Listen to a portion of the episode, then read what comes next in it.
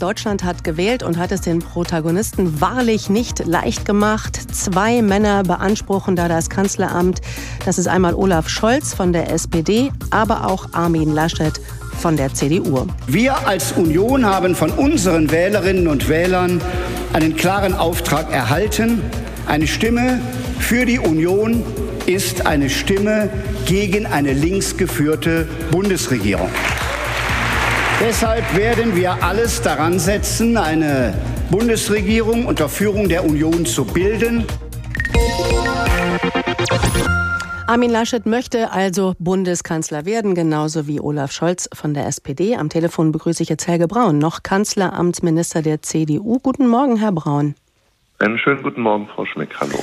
Herr Braun, also Ihr Direktmandat, das Sie 2007 noch hatten, haben Sie diesmal nicht geschafft. Da fühlt man sich schon mal nicht so gut an dem Morgen danach, oder? Also die Verluste, die wir als CDU gestern äh, insgesamt hinnehmen mussten, die haben wehgetan. Das muss man äh, sehr klar sagen. Ähm, und äh, das wollen wir auch in Zukunft wieder ändern. Daraus müssen wir Lehren ziehen. Denn ähm, als große Volkspartei kann man dauerhaft nicht Ergebnisse unter 30 Prozent hinnehmen, sondern da müssen wir wieder zurück. Aber jetzt ist die Wahl erstmal vorbei und ähm, jetzt geht es erstmal um die Regierungsbildung. Das historisch schlechteste Ergebnis Ihrer Partei seit Gründung äh, der Bundesrepublik. Woran lag es? An Armin Laschet?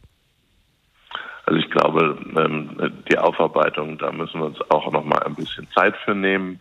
Ähm, und wie gesagt, jetzt ist äh, die, diese Wahl erstmal vorbei. An dem Ergebnis kann man nichts mehr ändern. Und ähm, jetzt geht es darum, die richtige Regierung für Deutschland zu finden.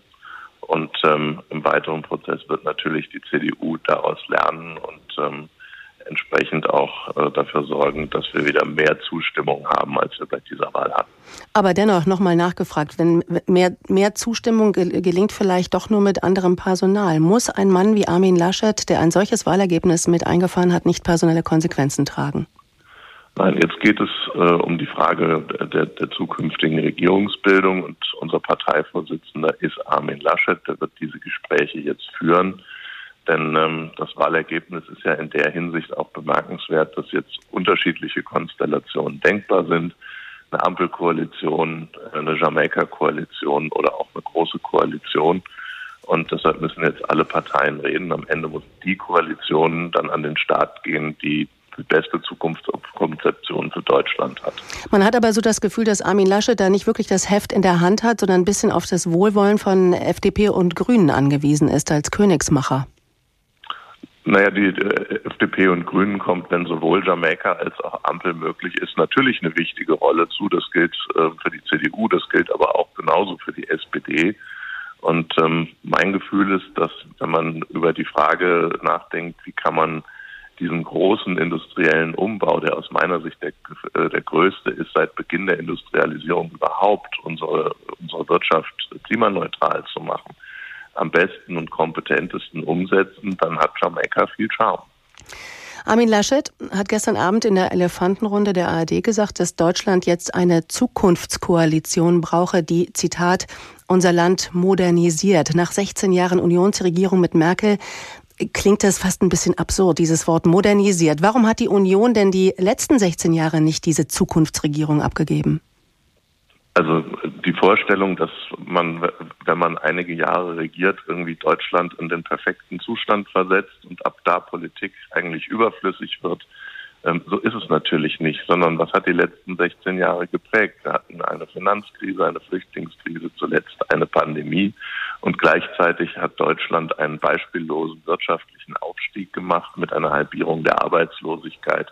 Also ich glaube, wir gucken auf 16 sehr erfolgreiche Jahre von Angela Merkel zurück. Aber der Blick nach vorn sagt eben, jetzt drängt ähm, die Frage des Klimawandels, es drängt die Frage unserer Wettbewerbsfähigkeit im Hinblick auf äh, die Digitalisierung der Wirtschaft. Und das muss jetzt angepackt werden. Und das ist, glaube ich, etwas, ähm, da hat äh, die, die FDP viel beizutragen, da haben die Grünen viel beizutragen. Und Deshalb äh, ist es gut, wenn wir jetzt Sondierungsgespräche auch mit beiden führen.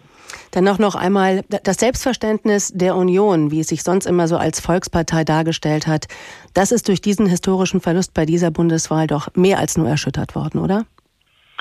Also zunächst mal, ähm, glaube glaub ich, gibt es gar keinen Grund, äh, die Union als Volkspartei in Frage zu stellen, sondern was wir erlebt haben, ist ein sehr schwieriger Wahlkampf. Äh, noch vor wenigen Wochen stand die Union bei deutlich über 35 Prozent und ähm, dann sind wir in einen Wahlkampf gestartet mit ähm, vielen krisenhaften Ereignissen. Die Pandemie war noch da, äh, die, die, die Flutereignisse kamen hinzu äh, dann noch äh, der äh, von den Vereinigten Staaten forcierte ähm, Ausstieg aus Afghanistan.